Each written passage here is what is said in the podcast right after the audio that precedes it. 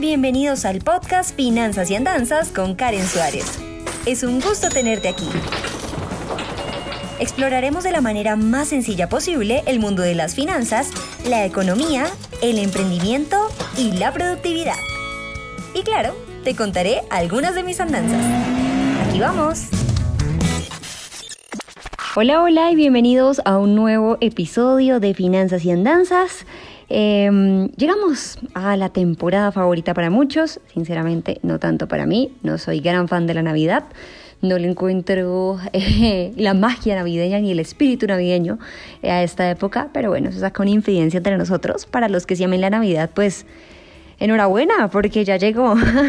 y esta temporada que es favorita para muchos, eh, parece que no iba a llegar, pero ah, finalmente hemos logrado llegar al último mes del año y con él, pues el famoso y tan esperado aguinaldo, como lo conocen en México, o prima, como lo conocemos en Colombia, que es un pago extra, un protagonista monetario en esta época y con el que muchos se vuelven a veces eh, locos eh, para invertirlo, para gastarlo, para mirar en qué en qué se va ese dinero, porque pues es un dinero extra que uno ha estado esperando, en Colombia al menos a mitad y a final de año. Pero no nos estresemos, veamos algunos tips para que seamos responsables en el uso de nuestra prima. Eh, porque entre todos los acontecimientos que nos trae el mes de diciembre, pues llega a nosotros también la entrega de este pago adicional, el cual entendemos como eh, un pago que es un derecho que tienen todos los trabajadores eh, que están formalmente vinculados a una empresa. Lo siento, mis queridos independientes, yo hago parte de su grupo.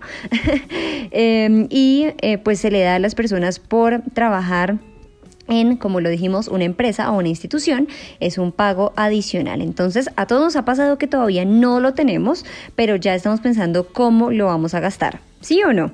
Por eso les voy a dejar algunas sencillas recomendaciones para que gastemos esa prima de una forma inteligente y responsable. Lo primero que podríamos hacer es liquidar las deudas. Yo siempre he creído que cuando uno liquida las deudas de primeras, tiene eh, la paz y también la cabeza para ahí sí destinar cualquier dinero adicional que llegue a otros proyectos. Lo primero entonces es liquidar las deudas. Esto nos va a ayudar a mantener una buena estabilidad financiera y una buena salud mental, como ya lo dijimos.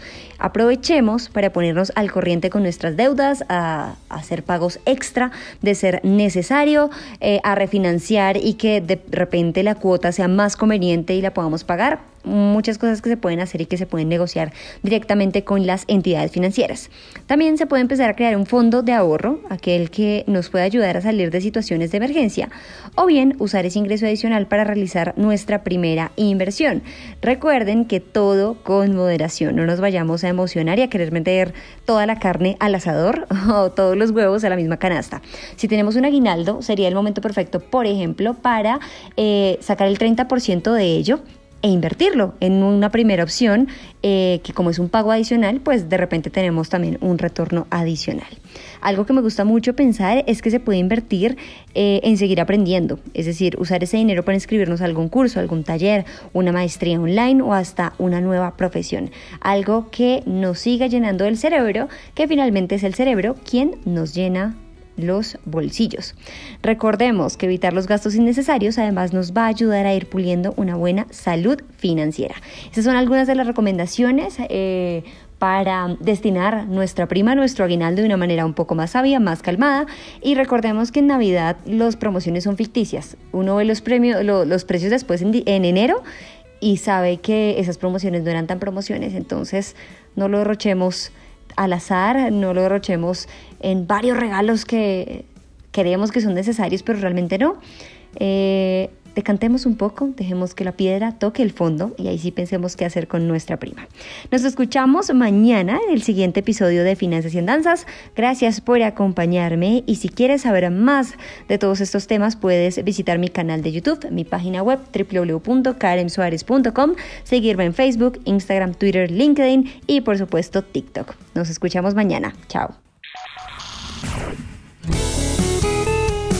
Gracias por escuchar Finanzas y Andanzas. No olvides suscribirte para seguir en contacto con este podcast. Soy Karen Suárez y nos escuchamos a la próxima.